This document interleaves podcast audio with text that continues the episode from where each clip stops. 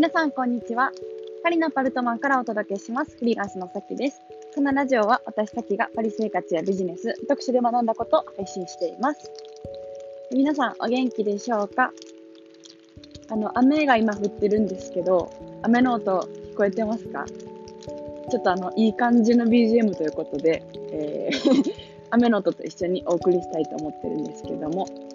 私は今歩いてて、ちょっと買い物に行ってですね、ミモザを買って、で、あとちょっと食べ物を買って、うん、あの、バスに乗って帰ってきてたらですね、えー、まあ、いつもなんですけど、バスの目的地よりだいぶ 過ぎてしまって降りたんで、うん、あの、まあ、歩いて帰ってるんですよ。バスの意味ないっていうね。うん、で、歩いてる時は、あの、暇なんで、はい。ちょっとポッドキャストを撮ろうかなと 思いました。暇だったらすぐポッドキャストするっていう、どんなね、趣味やねんって感じですけども、はい。まあ、いつもね、その電車とか、えー、バスとか乗ってたら、乗り間違えたり、乗り過ごしたりとか、すごいするんですよね。うん。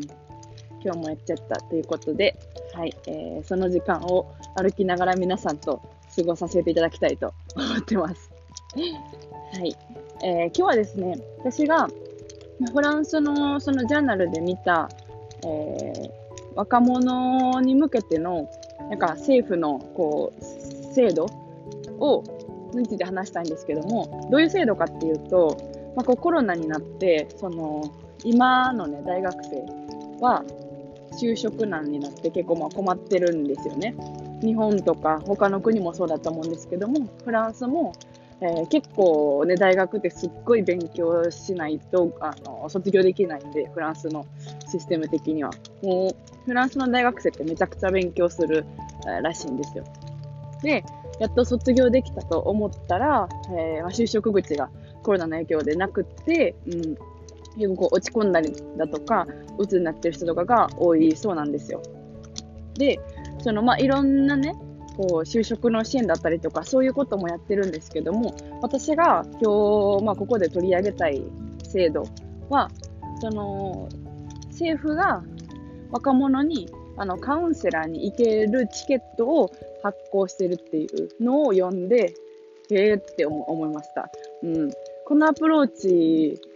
すごいなみたいな、うん、私からしたらね。はい。っていうのを感じてちょっとそれをシェアしたいなと思ったんですよ、うん。まあ、なんか就職口がなかったら、その就職支援とかっていうのは、えー、想像であったんですけども、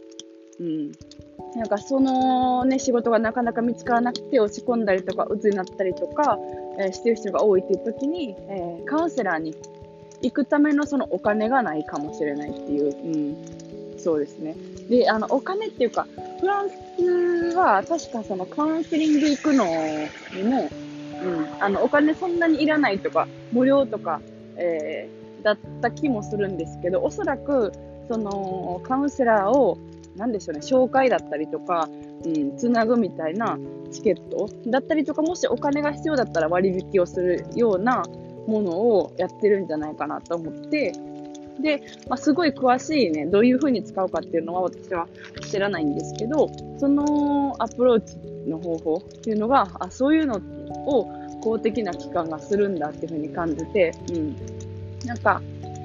あの、日本に住んでたら結構カウンセリングかかるのとかってすごい大ごとというか、うん、なんか抵抗がある人が多いような気がする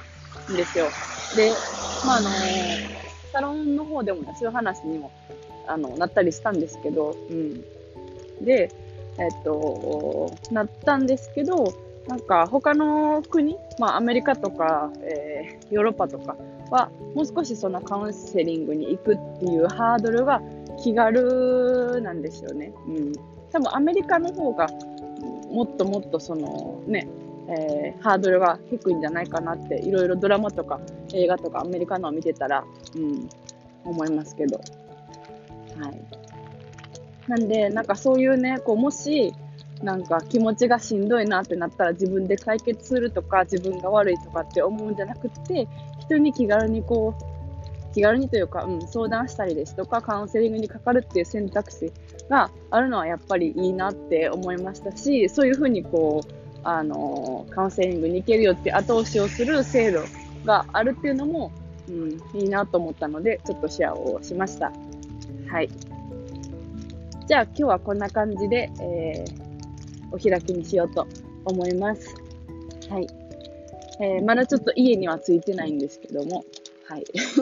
あともうちょっとなんで、頑張ります。それでは皆さんも素敵な週末をお過ごしください。それでは、